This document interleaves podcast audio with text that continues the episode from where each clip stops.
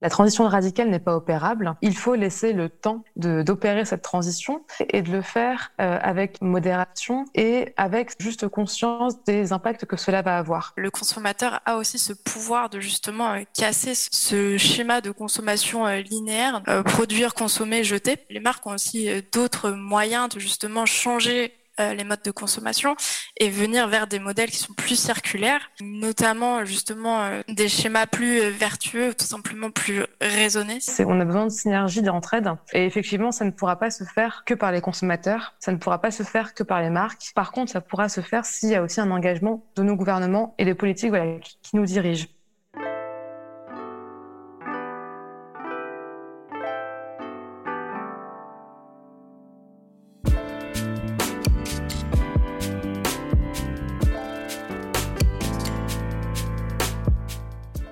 Sur Qu'est-ce que la mode, le podcast qui vous invite dans de multiples discussions autour de cette unique question Qu'est-ce que la mode? Je m'appelle Elsie Pommier, je suis designer de l'individu. J'accompagne les professionnels à travailler l'habillement comme un support d'expression et de communication. Dans ce podcast, je vous partage mes discussions avec ceux qui façonnent la mode.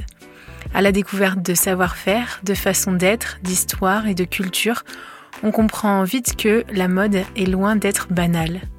Alors, retrouvez un épisode chaque lundi sur toutes les plateformes d'écoute. Vous pouvez aussi vous abonner à la chaîne et soutenir la production sur patreon.com slash qu'est-ce que la mode. Habillé, habilleur, bonne écoute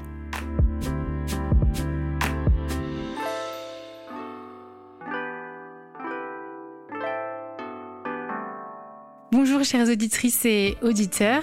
Alors je vous accueille euh, à nouveau pour ce second épisode sur le thème de la transition au sein de l'industrie textile. Donc je suis avec Nathalie Albreg, co-directrice du Village des créateurs. Je suis avec Camille Costantini, qui est bénévole au sein de l'association The Greener Good. Et je suis avec Anna Dechou, ingénieure en matériaux et responsable technique développement durable chez De Green particulièrement. Là, voilà. Dans la première partie de, cette table ronde, on, nous sommes rappelé ce que signifiait RSE, et donc responsabilité sociétale des entreprises, et on a réalisé que cette dynamique de transition, elle avait euh, plusieurs rythmes, puisque cette responsabilité, ou plutôt euh, ces responsabilités impliquent l'ensemble des travailleurs et leur environnement sur toute la chaîne de valeur, dans toutes les sphères qu'engage l'industrie textile. Donc ça fait pas mal de composantes. C'est un appel ou un rappel que qu'on a tous notre part de responsabilité dans cette industrie, du consommateur à l'entreprise, en, passant par toutes les échelles d'entreprise. Notre première question, en gros, c'était euh, alors à quand le, le 100% green Et je me suis dit qu'en fait, cette aspiration, elle, elle devenait euh, souvent, enfin, elle devient un nouvel idéal. Et parfois, elle en devient même une une nouvelle pression, euh, une source de culpabilisation. Donc on l'a un peu abordé euh, dans le premier, dans la première partie. Et ça provoque parfois une, une forme d'inertie, une, une, tétanie euh, sur toute la chaîne de valeur, ou, ou, bien des fois une volonté consciente euh, d'ignorer. Mais en fait, le premier fondement, c'est euh, justement, ce qu'on a dit, c'est de savoir. donc Anna, dans la première partie, nous a rappelé des définitions justement de, de certains mots-clés donc l'idée c'est de savoir en interne ce, qui va et ce qui ne va pas, faire un diagnostic euh, comme euh, le fait par exemple de rigueur auprès de, de Marc euh, ou le village des créateurs qui, accompagne aussi d'autres jeunes marques et c'est se donner le temps de mettre en place ces actions. Il y a un deuxième mot que, j'aimerais aborder dans cette introduction, c'est qu'on a besoin de valoriser ce qui est en train de changer et de partager. C'est ce qu'on a fait aussi dans ce premier épisode. Et puis le troisième point, c'est encourager la complémentarité. C'est Camille qui nous en parlait, euh, que euh, ben, en fait tout fonctionne ensemble, c'est un écosystème. Donc on va développer ça ensemble pour euh, cette deuxième partie. Et je vais euh, m'adresser à Camille. Pour commencer, concrètement, quelles sont les alertes et quels sont les enjeux de cette dynamique de transition? Bonjour, enfin rebonjour à, toutes et à tous.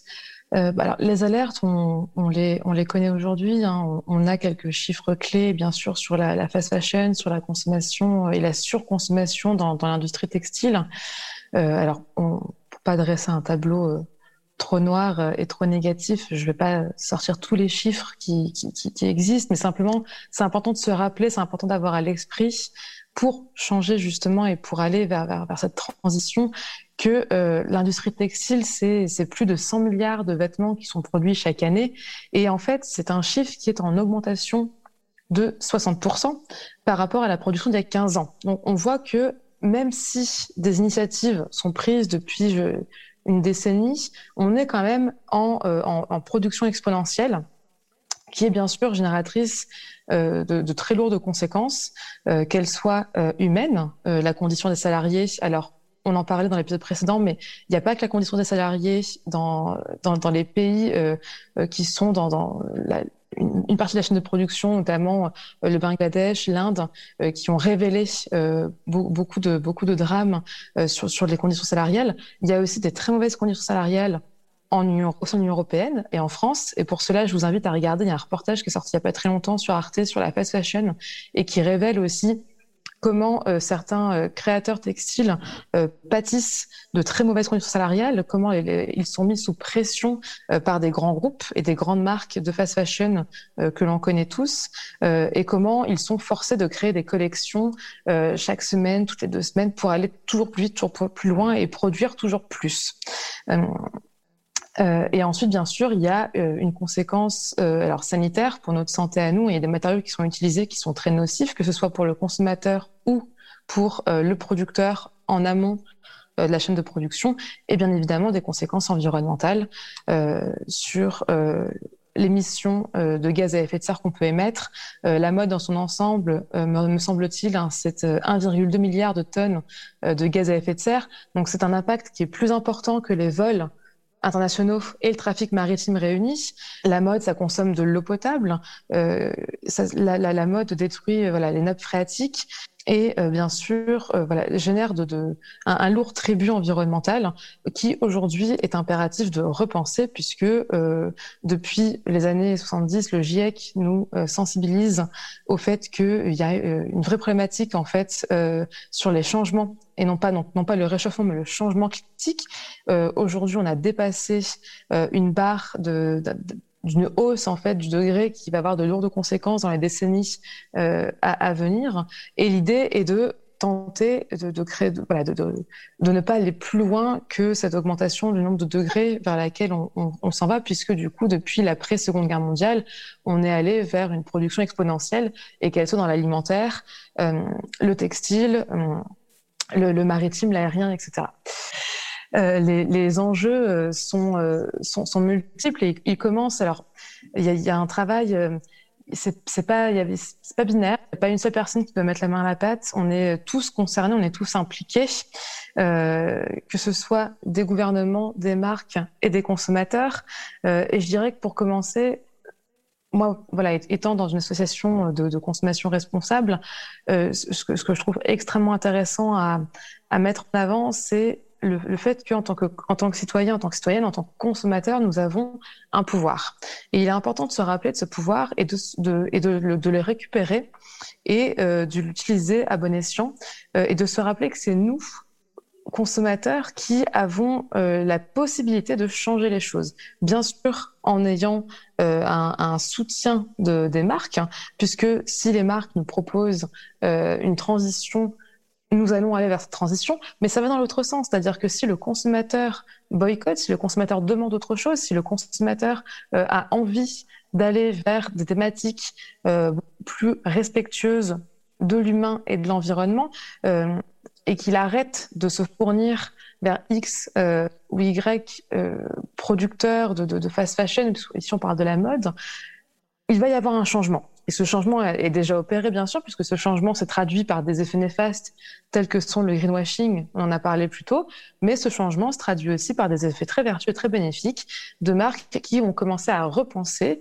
euh, leur façon de, production et qui vont commencer à se, à se mettre dans une nouvelle euh, thématique de responsabilité sociale et environnementale. Euh, et moi, il y a un mot, enfin, il y, a deux mots que, que, j'aime beaucoup euh, là-dedans, c'est euh, la transparence et la modération. la modération, je trouve ça très important de mettre ça en avant, c'est-à-dire que tout n'est pas noir ou blanc et il n'y a pas de transition radicale qui est possible. On ne pourra pas aujourd'hui c'est malheureux, mais c'est comme ça. La transition radicale n'est pas opérable. Euh, il faut laisser le temps, on en parlait, d'opérer cette transition. Et surtout, euh, il, faut se rappeler que euh, la modération, c'est la juste consommation. On a besoin de vêtements, on a besoin de manger, on a besoin de, de, de voyager. Euh, mais toute l'idée est de le faire euh, avec modération et avec juste conscience des impacts que cela va avoir. Euh, et, et, dans le secteur textile, c'est pareil en fait. À un moment donné, ce qui est très intéressant, c'est tout à chacun, on a, on, a, on a, dans la capacité de se de réfléchir à tiens, quels sont mes besoins? Est-ce que euh, donc je vais établir de mes besoins? Ai-je vraiment besoin d'avoir toute cette panoplie vestimentaire pour aller bien, pour être heureux, pour être heureuse? Ou est-ce que si au contraire je me contente d'un minimum, euh, j'en serais tout aussi ravie? Et pourquoi j'ai l'impression que si j'achète ça, si j'achète ça, si j'ai besoin de ça, je vais être beaucoup plus heureuse? Quel est mon rapport aussi à la société? Quel est le regard que j'attends que de, de, de, mettre en avant par rapport à la société et ce qu'on qu'on attend de moi Et en fait, toutes ces réflexions un petit peu philosophiques qu'on n'avait pas à l'époque, euh, aujourd'hui de plus en plus présentes, et Elsie, tu pourrais en parler puisque toi, tu travailles justement aussi là-dedans, dans, dans, le design de l'individu. Euh, et et, je trouve ça assez intéressant aujourd'hui de d'avoir une sorte de d'introspection de, soi et d'essayer de comprendre pourquoi on consomme, comment on consomme et avec quelle finalité. Et ça, pour moi, c'est un enjeu qui est, impératif, c'est de revoir son mode de consommation dans cette réflexion en fait euh, euh, un peu de, son rapport et de ce que l'on est en tant qu'être humain dans euh, dans l'espace euh, social qu'on nous propose. Ouais. Eh ben, je, je te suis. Euh, du coup, je, je, prends la main euh, par rapport à ce que tu disais, Camille. C'est, c'est vrai. En fait, pour ma part, euh, dans, mon service justement de que je propose d'accompagner le, professionnel dans son image personnelle, la plupart ne, ne, viennent pas en fait pour, dans cette démarche de transition en fait de changer de, de garde-robe de vestiaire et tout ça. Ils viennent dans un objectif professionnel pour euh, justement encourager euh, l'interaction encourager la communication interpersonnelle euh, en utilisant aussi euh, ben le vêtement. Euh, notre image personnelle, elle communique des choses, elle participe à notre discours, et donc c'est ce que je fais donc ça, c'est la porte d'entrée principale de, mes clients, mais dans mon approche, et c'est vrai que j'en parle pas, c'est pas un, sujet de, communication euh, auprès de, enfin pas de marketing pour ma part, mais c'est tellement normal pour moi. En fait, je j'amène à, à, les questionner en disant, ben déjà ils me parlent en fait de leur profession, de, du discours de leur entreprise et tout ça, et donc comme toute entreprise, il y a des valeurs. Comme toute entreprise, elle a un produit, un service qui qui euh, qui soutient des valeurs, une démarche. Et puis eux aussi, personnellement, ils ont aussi des valeurs personnelles qu'ils soutiennent. Et, et je et par cet accompagnement euh, en un à un, et ben je les je les relève et puis je le, tout simplement naturellement je leur dis mais vous savez que vous pouvez en fait les porter sur vous alors c'est sûr que ce sera pas un t-shirt à slogan euh, loin de là dans l'image professionnelle euh, selon leur contexte ça va pas passer le t-shirt avec floqué et tout ça. Mais euh, mais en fait c'est que cette cette conscience ce qui ce qui les touche ce qui soutiennent eh ben euh, peut peut transparaître dans un choix vestimentaire et dans dans les marques en fait qu'ils qu'ils qu'ils portent sur eux dans le produit. Et c'est vrai que ce sera pas écrit noir sur blanc euh, on va pas euh, montrer l'étiquette mais en fait ça va être une on va je vais encourager une cohérence avec eux-mêmes en fait. Avec leur choix personnel et les produits du coup qui qui vont euh, prendre ou qui vont euh, ben entretenir et, et cultiver. Et, et donc c'est sûr ça, ça ça se voit pas. C'est pas un, un panneau de publicitaire mais euh, ça encourage justement la conversation avec eux-mêmes en fait. Et, et j'ai vu que euh, la plupart de ces accompagnements aboutissent sur ah ouais ben en fait euh, euh, je venais pour changer de, enfin, et faire évoluer ma garde-robe ou quoi, mais en fait, déjà, j'ai rien acheté. donc ça me surprend. Il y en a plusieurs qui m'ont dit ça. Je dis bah oui, mais je suis pas là pour pour encourager l'acte d'achat. On n'est pas obligé obligatoirement de passer par cette case. Et puis je me questionne beaucoup plus maintenant comme je sais aussi ce qui me va, ce qui me va moins et pourquoi et ce qui encourage l'interaction dans ma dans ma communication non verbale. Et eh ben euh, c'est vrai que j'ai beaucoup moins de beaucoup moins de choix. C'est plus difficile, c'est plus long. Du coup, je j'apprends à être patient. J'apprends à, à, attendre aussi, de me dire ben cette couleur qui est ultra tendance euh, sur cette année, je sais que elle elle va pas correspondre, elle va pas soutenir mon discours si je la porte parce qu'elle va accaparer l'attention, par exemple, si c'est un conférencier, voilà, et que c'est des couleurs très vives, très fortes, ben dans leur communication non verbale, l'audience va être euh, accaparée par cette couleur et pas par le discours. Et donc, ben ces personnes sont coincées en quelque sorte par les certaines tendances. Et ben du coup, ça provoque une patience. On parlait de temps dans le premier épisode. Et ben là aussi, du coup, j'encourage à dire, mais on a le temps, en fait. On n'est pas obligé euh, de, de, tout de suite euh, acheter ou subir ou voilà et de savoir ce qui nous va. Ben ça, ça permet de cette patience. Voilà, j'aime bien. Moi, c'est mon mot clé, on va dire en quelque sorte.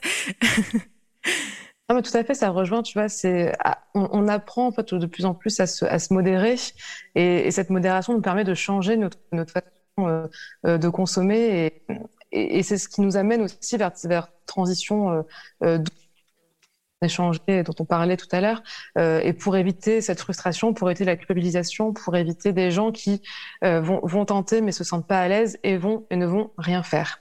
Et il y a, y a, un autre mot aussi euh, qui, que, que, je trouvais extrêmement important quand on parle de RSE de transition, c'est la transparence. Pour moi, c'est l'élément numéro un, c'est l'élément en fait de, euh, de synergie et de connexion entre les marques et les consommateurs. Et c'est cet élément, c'est ce mot-là en fait qui va nous permettre toutes et tous de de changer, d'aller de l'avant parce que ça va. En fait, les, les marques qui euh, aujourd'hui proposent, expliquent de, de, A à Z comment elles fabriquent et comment elles produisent. Et je crois que Nathalie qui en parlait tout à l'heure, ça rassure, ça te permet de savoir ce que tu achètes, comment tu l'achètes, avec qui, pourquoi. Et, euh, et, bien sûr, les gens vont aller vers naturellement de plus en plus, puisqu'on commence à être sensibilisé là-dessus, vont aller vers ces marques, vers ces, vers ces créateurs, créatrices qui proposent de la transparence, de la traçabilité euh, et qui sont honnêtes finalement dans, dans tout leur processus de, de production. Euh, et tu as, tu as beaucoup de, et, c'est, et pour les consommateurs, en fait, il y a de plus en plus de, de blogs, de sites de, de, personnes qui, qui se mettent euh, à parler justement de la transparence. J'ai en mémoire euh, Is No Good, qui est une influenceuse euh, sur Instagram, tu vois, et, et Is No Good euh, a sorti là un livre qui s'appelle Mon dressing heureux, justement sur la mode éthique, qui est extrêmement intéressant, et elle fait des euh, vidéos où elle va euh, parler d'une marque. Donc, elle a, elle a décryptage, elle a décrypté Cézanne, par exemple, elle a décrypté Adidas euh, et, d'autres marques, en fait, où elle, explique un petit peu, elle, ce qu'elle a trouvé, donc déjà sur Internet, euh, sur le site, et ce qui s'est passé quand elle, a, tenté de les contacter, euh, et elle va te montrer un petit peu, voilà, le l'envers du décor, vertueux ou pas, de la marque, si on est sur du greenwashing, si on est sur une marque au contraire qui fait des efforts. Et il y a ça aussi à prendre en considération, c'est qu'il y a des marques qui n'ont pas forcément les labels, parce que parfois les labels coûtent cher, ils sont longs à mettre en place. Euh, il y a des marques qui font pas du 100% local, etc., mais qui font des efforts. Et, je trouve que ces marques, elles sont importantes à valoriser, elles sont importantes à soutenir, parce qu'elles sont là, parce qu'elles tentent, parce qu'elles se renouvellent, et qu'elles ne restent pas coincées dans un système de fast fashion euh, qui aujourd'hui on espère, va devenir obsolète. Euh, et, et, je, et, je, trouve que voilà, elles sont, elles sont aussi, et pareil dans l'alimentaire, tu vois, c'est dans tout, toute la partie responsabilité de la consommation, c'est qu'il y a des, il y a des agriculteurs qui font des efforts, euh, qui font de l'agriculture raisonnée, et parfois c'est tout aussi bien euh, que, que du bio euh, qui, qui est pas local, tu vois. Enfin, il, il faut, et, et, on revient sur voilà cette partie de transparence parce que tout n'est pas manichéen, n'est pas blanc ou noir. Euh, et l'intérêt, c'est vraiment de s'informer. Euh, et pareil pour la mode, tu as WeDressFair. WeDressFair, donc c'est, c'est un site en fait qui recense euh, environ 70 marques éthiques et qui sur leur blog font des décryptages, qui sur leur blog expliquent, donnent des sources d'infos aux consommateurs. Et ça, c'est essentiel aujourd'hui pour avancer. et c'est des sources d'informations en plus qui sont facilement récupérables, qui sont facilement lisibles et compréhensibles par tous parce qu'on n'est pas forcément tous euh, euh, sensibilisés, on n'a pas tous l'appétence ou la connaissance de cet écosystème. Euh, et c'est bien de pouvoir le vulgariser pour qu'il soit accessible à tout et chacun. Et du coup, justement, là, pour, faire la transition vers... Parce que là, on a parlé du particulier et, de la communication. pour aller vers Anna et, Nathalie, je voulais juste souligner ce point que, tu soulèves, Camille. C'est la question du vocabulaire. En fait, le consommateur, il n'est pas expert c'est les entreprises qui sont experts. C'est les entreprises qui doivent être techniques, techniciens, qui doivent être précis.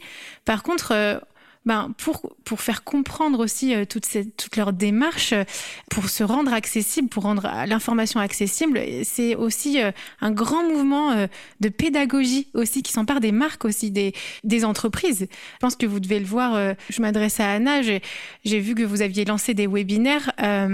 Qui, qui expliquent par exemple différentes démarches et tout ça il y a du vocabulaire technique, mais parce que c'est complexe, c'est de la recherche et développement, mais en même temps, on doit se rendre accessible. Donc, il y a une, juste, euh, un juste milieu qui est quand même euh, assez, j'allais pas dire fragile, mais euh, parce que c'est négatif, mais plutôt sensible, et qui est, et qui est en, en train d'être redécouvert en quelque sorte. Ouais, alors déjà votre conversation était super intéressante, ça a fusé dans ma tête et justement pour rebondir euh, directement sur ce que disait euh, Camille, a expliqué que euh, le consommateur a aussi ce pouvoir de justement casser ce, ce schéma de consommation linéaire de produire, consommer, jeter. Donc c'est vrai que déjà euh, dans cette chaîne, si le consommateur arrête de euh, de consommer, justement, les marques vont arrêter de produire, mais euh, les marques ont aussi d'autres moyens de justement changer les modes de consommation et venir vers des modèles qui sont plus circulaires, notamment justement soit des des schémas plus euh, vertueux, tout simplement plus raisonnés. C'est vraiment du bon sens euh, de voilà de réduire, de réutiliser, de recycler et comme ça de passer euh, donc du cycle de vie, de passer de la fin de vie à de nouveau à la matière première. Et euh, justement, nous, ce qu'on fait beaucoup avec nos marques, c'est tout simplement de mesurer un peu les enjeux de leur de leur cycle de vie produit. donc pour mesurer les enjeux environnementaux, il y a un outil qui s'appelle l'analyse de cycle de vie, qui justement euh, mesure donc euh, les impacts, hein, comme je l'expliquais euh, sur sur l'épisode précédent. D'ailleurs, c'est super intéressant parce qu'il y a beaucoup de, de réflexions aujourd'hui qui se font sur comment, de la même façon, mesurer les impacts sociaux. Euh, donc ça, c'est aussi des travaux qui sont super intéressants parce qu'on peut mesurer les impacts environnementaux euh, quantitativement, euh, mais pour les impacts sociaux, c'est un peu plus compliqué, c'est encore assez qualitatif et du coup, il y a beaucoup de, de projets sur ça et je trouve ça super intéressant. Mais en tout cas, pour les impacts environnementaux, justement, on a ces, on a ces indicateurs qui sont les indicateurs d'impact environnementaux et quand quand on regarde justement euh, comment sont répartis les impacts environnementaux sur tout le cycle de vie, on voit que souvent euh, c'est majoritairement réparti sur la matière première. Donc après, euh, voilà, c'est une généralité. Ça dépendra des, des, marques, ça dépendra justement de leur de leur supply chain. C'est sûr que si une marque fait venir ses produits, par exemple en avion, bah là l'impact du transport va, va éclater. Donc c'est à prendre avec des pincettes. Mais ouais, c'est vrai que c'est souvent sur les matières premières que justement on a la majorité des impacts. Et euh, ouais, tu me demandais euh, pour euh, justement la technicité derrière toutes ces matières. Et même Camille le disait, c'est pas manichéen, c'est pas binaire. Tout ce qui est dit plastique, c'est aujourd'hui c'est diabolisé et tout ce qui est dit naturel, c'est loué. mais comme je le disais sur l'épisode précédent, il n'y a pas d'impact euh, nul. Euh, il y a des impacts qui sont positifs ou négatifs, mais un produit naturel peut avoir des, des impacts euh, négatifs. Je pense notamment au coton. et encore une fois, ça dépend de quel indicateur on parle. Camille le disait très bien tout à l'heure, un des impacts prioritaires aujourd'hui, c'est le changement climatique, parce qu'on a cette pression de pas dépasser les plus 1,5 degrés, parce que sinon ça aura des conséquences désastreuses sur notre environnement, mais aussi sur euh, notre organisation sociale. Parce que par exemple, il y aura, euh, bon, sans entrer dans le, dans le drama, mais forcément, il y aura par exemple euh, des zones où il y aura des montées des eaux, il y aura des zones qui seront plus euh, difficilement vivables, et du coup, on va avoir des, des, mouvements de population. Mais voilà, on a cette vraie urgence de réduire nos émissions de carbone. Et euh, ça passe du coup justement un peu par, par la matière. Donc c'est vrai que par exemple des matières plastiques synthétiques qui viennent de la pétrochimie vont avoir des gros impacts sur la partie changement climatique. Par contre, une matière comme par exemple le coton, elle va être catastrophique en termes de consommation en eau. voilà, que ce soit bio ou pas, le coton a besoin d'énormément d'eau pour pousser. Donc, encore une fois, c'est une question de balance, d'équilibre. Euh, c'est une question d'outrance, c'est une question de raison, du coup. Euh, c'est sûr que si on, on produit avec raison, en laissant le temps à la nature de se régénérer, etc. Euh, les impacts ne seraient pas les mêmes. C'est vrai que c'est une question de, surconsommation, de surproduction, et que la meilleure des gestions, c'est déjà réduire. Et du coup, euh, voilà, nous, par exemple, ce qu'on fait euh, vis-à-vis de nos, marques, c'est diagnostiquer un peu déjà tous ces enjeux. ensuite, du coup, comme je le disais, on a trois niveaux d'implémentation. Déjà de la sensibilisation, ensuite de la formation, et enfin seulement de l'implémentation. Encore une fois, c'est une question de temps, c'est une question de patience. Euh, toutes les marques ne sont pas au même euh, au même niveau. Il faut prendre ce temps de sensibiliser, d'aller sensibiliser toutes les équipes, euh, pas que les directeurs, mais aussi bah, soit les designers, soit les acheteurs, pour justement les sensibiliser par exemple aux impacts des matières premières, mais aussi tous tous les employés parce que c'est aussi la responsabilité sociétale, c'est de justement faire passer le mot euh, dans tout le bateau et comme ça on ira plus loin, plus loin ensemble. Euh, donc voilà, prendre ce temps de, de, sensibiliser tout le monde pour que ce soit des, des enjeux qui soient au cœur euh, des, des, actions de chacun. Donc oui, tu l'as dit, on avait on a un diagnostic pour arriver à ça ou des outils plus complexes justement qui sont quantitatifs. Et euh, je dirais qu'il y a aussi beaucoup de sensibilisation vis-à-vis des nouvelles lois qui, arrivent. Donc, euh, j'ai parlé dans le podcast précédent de la, loi sur le devoir de vigilance qui va mener à une directive européenne. Mais il y a aussi la loi euh, anti-gaspillage pour une économie circulaire. Justement, c'est celle qui va imposer l'affichage environnemental. On a aussi la loi euh, climat résilience, donc qui découle de justement la, consultation citoyenne. Donc voilà, on a vraiment une mouvance euh, du secteur on a une mouvance euh, justement de la, RSE euh, pour la renforcer. Et derrière, voilà, de la formation et de l'implémentation. Je vais peut-être laisser la main à Nathalie. Moi, je vais illustrer en fait, parce qu'on parlait de, ces nouveaux schémas de, consommation euh, que l'on choisit, parce qu'aussi il y a des nouvelles propositions et qui découlent justement de cette prise de conscience de, mieux utiliser les matières ou de réutiliser les matières. Donc moi, je vais donner quelques exemples du coup qui me sont venus au fur et à mesure que, vous parliez euh, et qui du coup, en fait, séduisent vraiment aujourd'hui les consommateurs parce que je pense qu'ils recherchent de la valeur et ils font ces choix-là. Donc, euh, euh, et, nous, on a beaucoup d'entrepreneurs euh, qui montent leur, modèle en définitive sur ces choix-là et sur ces envies qu'ils vont ou avoir eux-mêmes, en tout cas qu'ils vont générer sur les autres. En termes d'exemple, alors tout, secteur confondu, parce que pour le coup, au village des créateurs, vraiment, on a une offre très vaste, mais j'ai peut-être dû vous parler de Tisu dans dernier la dernière fois sur le premier épisode, mais en fait, Tisu, c'est une marque qui va réutiliser des, textiles. Ça peut être les rideaux euh, la maison de vos grands-parents ou une, une robe, enfin peu importe, un textile qui vous est cher, et de le stratifier pour en faire du mobilier.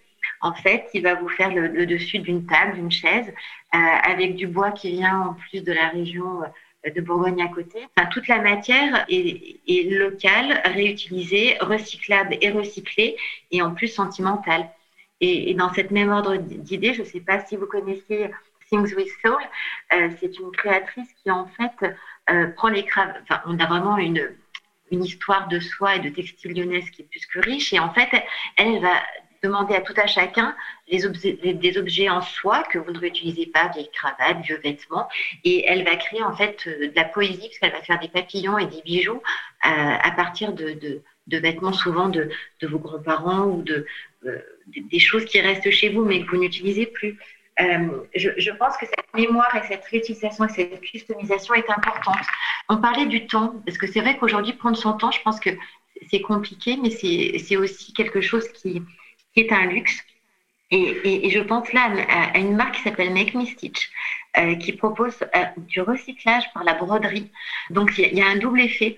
C'est à la fois grâce à des broderies simples et adaptées à chacun, plus ou moins grandes, vous pouvez customiser vos vêtements, mais en plus prendre le temps de le faire. Donc en fait, il y, a, un double effet, c'est prendre le temps de faire un objet que vous allez porter, euh, auquel vous allez donner du sens et que vous allez faire revivre. Donc en fait, on reprend tout.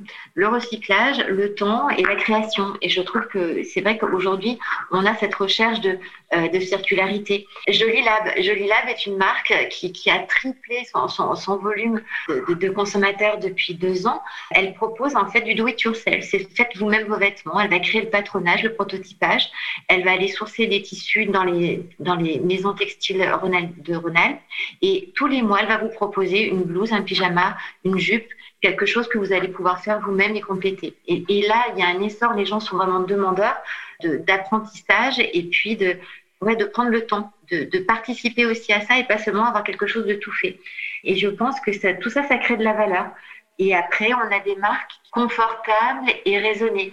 Et c'est vrai qu'aujourd'hui, on ne s'adresse plus qu'à, on ne s'adresse pas, pardon, uniquement à une mode glamour, paillettes, belle, comme on l'aime, parce qu'on aime ce côté-là, mais aussi, euh, on veut que ce soit une mode portable, euh, accessible à tous et qui va mettre en valeur ou en confort tout à chacun.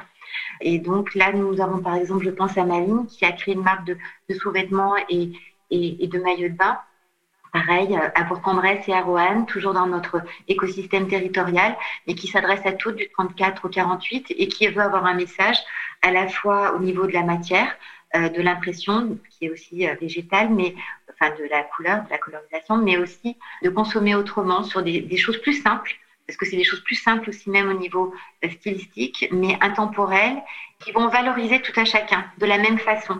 je pense qu'effectivement, dans l'idée de mode aujourd'hui, il y a des choses très différentes. Et, on parlait d'environnement, et c'est vrai qu'aujourd'hui, on, va acheter de la mode pas seulement pour soi, mais pour sa maison et pour son environnement. Et on va y mettre de la végé enfin, du, végétal. Et je le vois aussi parce qu'au au niveau du village, on a des marques comme Ono qui font des terrariums, comme les Pincantes qui vont travailler euh, la fleur aussi séchée et immortalisée pour la conserver.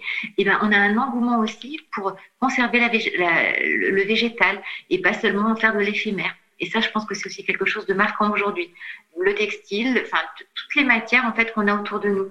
Donc, voilà, c'était pour rebondir un petit peu sur ce que vous avez dit toutes les deux. On a un nouveau schéma de consommation qui se dessine, une nouvelle proposition qui va dans le même sens. Et on va être aussi acteur de la consommation. C'est-à-dire que non seulement on va acheter peut-être quelque chose de tout fait, mais on va aussi participer. Et je pense que cette notion de participation et de personnalisation est importante aussi pour le, euh, l'entrepreneur qui, fait une proposition de valeur et qui l'intègre de plus en plus. Merci Nathalie. En fait, euh, donc c'est tu, soulignes cette, euh, cette notion d'apprentissage.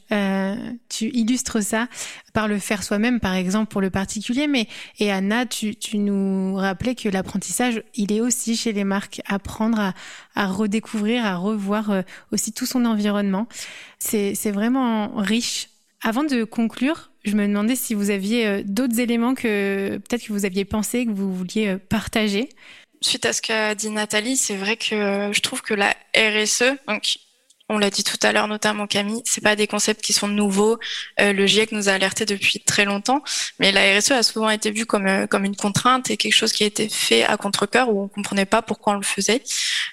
Aujourd'hui, on parle beaucoup de la création de valeur que peut justement euh, euh, permettre la RSE ou la prise en compte justement de tous ces impacts euh, environnementaux et sociaux.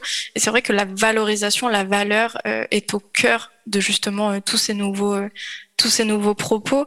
Et du coup, je, moi, j'aurais bien aimé rajouter un, dernier, une dernière définition technique, justement sur la hiérarchie de, de, gestion des déchets. Donc, euh, il y a justement euh, éliminer le déchet. On peut le valoriser énergétiquement, pardon, euh, par exemple en l'incinérant et en récupérant de l'énergie.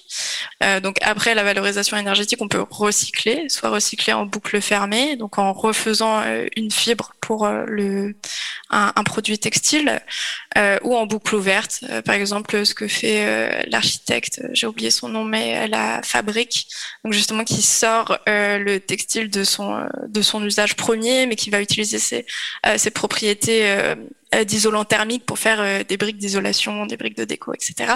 Et justement, enfin, on a le euh, l'upcycling. Donc toujours en boucle ouverte ou en boucle fermée. Donc toutes ces nouvelles réflexions sur la réutilisation, la rénovation, repersonnaliser justement, comme le disait Nathalie, en fin de vie un produit pour lui donner une deuxième vie. Et ouais, tout ça, au final, on se rend compte que bah, justement, si on fait de l'upcycling, on va récupérer plus de valeur que si simplement on jette notre notre tissu enfin notre textile. Et de toute façon euh, enfin voilà sur tout le cycle de vie une marque va avoir différents types de déchets euh, que ce soit de la chute de production euh, de l'invendu ou du coup le déchet post-production ça sera une fois que enfin post-consommation ça sera pour plutôt pour le consommateur.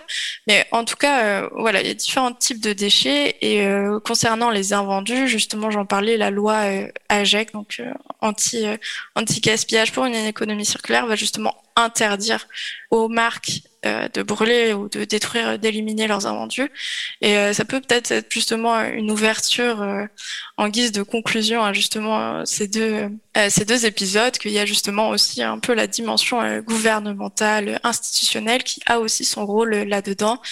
C'est vrai qu'on parlait des fois que les consommateurs sont responsabilisés. On pourrait conclure que simplement ils ont un, un pouvoir, comme l'a dit Camille, que justement faut, faut leur montrer ce pouvoir avec bienveillance. Mais euh, je pense que justement, tu vas peut-être pouvoir conclure là-dessus sur les différentes, euh, les différentes sphères qui peuvent agir justement euh, dans cette transition. Oui, c'est vrai que c'est, moi je trouve ça, c'est le message qui est, le plus important à véhiculer, c'est oui, il y a, y a, une urgence climatique qui est, qui est, on parlait de temps tout à l'heure, mais c'est vrai que bien souvent on, on manque de temps aujourd'hui et c'est extrêmement stressant dans le quotidien, surtout quand on est, quand on parle de cette thématique-là, surtout quand on est dans cette thématique-là, parce que ça prend du temps de changer, mais on manque de temps. Il y a une urgence climatique qu'on ne voit pas forcément dans certains pays euh, euh en, en, Occident parce qu'on n'est pas directement confronté à ce changement climatique. Mais les réfugiés aujourd'hui climatiques sont de plus en plus nombreux. Ils ont dépassé les réfugiés euh, de, de, guerre, par exemple. Donc, ce sont des notions à vraiment avoir en considération. On ne s'en rend pas compte parce que c'est pas c'est pas c'est pas à notre porte, c'est pas en bas de chez nous. Ça, ça, paraît très lointain, ça paraît très vague et très flou. Et un degré 5, on n'a pas, on n'arrive pas à comprendre en fait ce que ça peut impacter, ce que ça peut impliquer et quels impacts ça va avoir. Mais les impacts sont, sont déjà en cours, ils ont déjà commencé et ils vont être de, de, plus en plus importants. L'idée aujourd'hui de, et de ne pas aller trop loin, de ne pas dépasser la barre des 4 degrés, 5 degrés, de, de tenter de pas dépasser la barre des 2 degrés déjà, mais c'est compliqué. On est alerté depuis des années. Hein. Il, y a, il, y a, eu des grands discours qui ont été faits euh, ces dernières décennies. Il y a des, des sommets euh, de la Terre qui sont mis en avant. On a, mais on a besoin, ce, serait, ce serait la conclusion finalement, et c'est, ce qui a euh, piloté un peu ces, deux podcasts, c'est on a besoin de synergie, d'entraide. Euh, et effectivement, ça ne pourra pas se faire que par les consommateurs. Ça ne pourra pas se faire que par les marques. Et ça, par contre, ça pourra se faire s'il y a aussi un engagement de nos gouvernements et de nos politiques et des politiques voilà, qui, nous dirigent. Aujourd'hui, c'est pour, pour reprendre une phrase qui, qui aujourd'hui été reprise maintes de fois, notre maison brûle. Euh, pendant très longtemps, on a regardé ailleurs. Aujourd'hui, il serait intéressant de, de se confronter à ça, de, de, d'être face à, à, notre, à notre maison aujourd'hui qui est en train de brûler de, et de chercher comment la sauver, comment réduire les dommages. Et effectivement, ça passe par par de l'entraide, par des synergies, par de la transparence, par de la modération, en prenant en compte le fait que ça prend du temps, mais qu'on n'a pas le temps, ce qui, ce qui peut être un peu schizophrénique hein, si, on va trop loin dans la réflexion. Mais en tout cas, il y, a des, il y a des initiatives qui sont aujourd'hui en place et moi, je trouve ça extrêmement intéressant de, de, de, de, le rappeler et de le mettre en avant et de le valoriser. Ça, ça, ça prend du temps, mais il y a plein d'initiatives qui sont mises en place. Il y a plein de gens qui sont en train de changer les choses. Euh, il y a plein de marques, on est dans le textile, euh, qui sont en train de se conscientiser, qui sont en train de, se, de bouger et de faire bouger les lignes. Et, et ça, c'est... Ne pensons pas qu'il est trop tard, parce qu'il est jamais trop tard. Ne pensons pas que c'est vain. Ne pensons pas que c'est trop dur. Il, il faut juste donner les moyens et se sentir accompagné et, euh, et soutenu dans l'énergie qu'on veut y mettre aussi. C'est aussi ça le grand enjeu, c'est quelle énergie on veut y mettre. Et si on se prend tous par la main les uns les autres, on risque d'y arriver. Mais il faut encore, encore faut-il qu'on on, on, on, donne les moyens de, de le faire. Et ça, ça pourrait être une ouverture, effectivement, parce que c'est vrai que dans le discours, quand on parle avec des consommateurs sur leur, les, principaux freins, il y en a un qu'on n'a pas trop abordé aujourd'hui, mais qui est le frein économique. C'est vrai que la transition, ça coûte cher. Ça coûte un peu plus cher d'acheter un vêtement euh, durable que d'acheter un vêtement euh, qui coûte 5 euros dans une grande marque de fast fashion, c'est certain. La transition alimentaire, elle est un peu plus élevée également. Mais il y a des moyens. Aujourd'hui, il y a des, des, alternatives, des initiatives. Il y a de la location, il y a de la seconde main, il y a de l'upcycling. Et tout ça est en train de se démocratiser. Et cette démocratisation va permettre de rendre accessible euh, ce nouveau mode de consommation. Et du coup, c'est vrai qu'en tant que consommateur qui, euh, qui peut-être il y a peut-être des exemples aussi à, mettre en avant. Il y, a, des consommateurs qui peuvent plus que d'autres. C'est comme ça, on n'est on pas tous, on n'a pas tous le même salaire, on n'est pas tous au même niveau. Et dans ce cas-là, ce serait aussi ces gens-là qu'il faudrait conscientiser, parce que s'il y a une démocratisation du textile durable, ça va finir par apparaître accessible pour tous. Euh, et donc du coup, ça revient à l'entraide en fait. On devrait chacun, voilà, par rapport aussi à son niveau de vie, avoir la conscience de pouvoir en faire un peu plus euh, pour permettre une accessibilité progressive. C'est une notion de combinaison. Voilà, une combinaison, euh, une interaction. c'est l'échange, c'est la conversation. Et puis, tu donnais, ah, on est en mode podcast, on voit pas les mains, mais euh, il y avait cette notion de balance. Et euh, comme le rappelait euh, aussi Anna, c'est en fait c'est pas une balance avec juste deux plateaux, c'est avec une multiplicité de plateaux, si on veut finir avec cette métaphore en quelque sorte, et qui est à, à, à réajuster et à, elle s'équilibre en fait, voilà, les uns avec les autres. Hum, donc continuons euh, cette euh, cette conversation, continuons à, à nous à, à, créer, à provoquer la conversation entre nous, entre entre nos nos actions et continuons de, de justement de d'encourager euh, cette responsabilité sociétale et environnementale. Pour terminer, du coup, pour aller plus loin, je vous encourage à, à lire le livre noir de la mode d'Audrey Millet. Donc j'ai pu l'interviewer dans dans un précédent podcast. Et là, on ira encore plus loin. Enfin, vous, vous pourrez, euh, les auditeurs, euh, comprendre encore plus euh, l'ampleur du coup de, de, tout ce système, de tous ces composants de, de cette de cette balance. En tout cas, merci beaucoup à, toutes les trois, Anna, Camille et Nathalie, pour, pour ce temps, pour ces deux épisodes vraiment riches. Je me dis c'était une introduction, mais il y, aurait encore tellement à dire. Mais euh, au plaisir de, de, se retrouver quand vous voulez euh, sur, sur Qu'est-ce que la mode. Vous êtes euh, les bienvenus. Merci pour, euh, pour tout ce que vous avez euh, partagé, ces illustrations, cette pédagogie que vous, que vous avez. Voilà, alors euh, belle suite à, à chacun de, chacune d'entre vous et à, à, vos organismes qui, qui sont dans cette démarche pédagogique aussi. Oui, merci à toutes les trois, c'était vraiment super agréable et intéressant.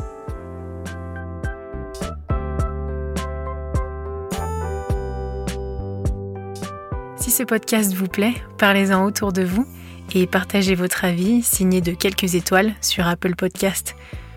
Vous pouvez aussi soutenir Qu'est-ce que la mode sur patreon.com.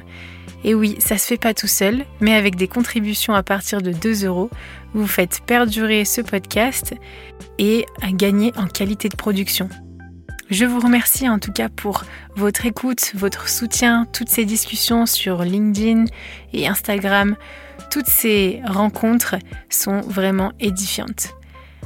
Encore merci et habillé, habilleur. À la semaine prochaine.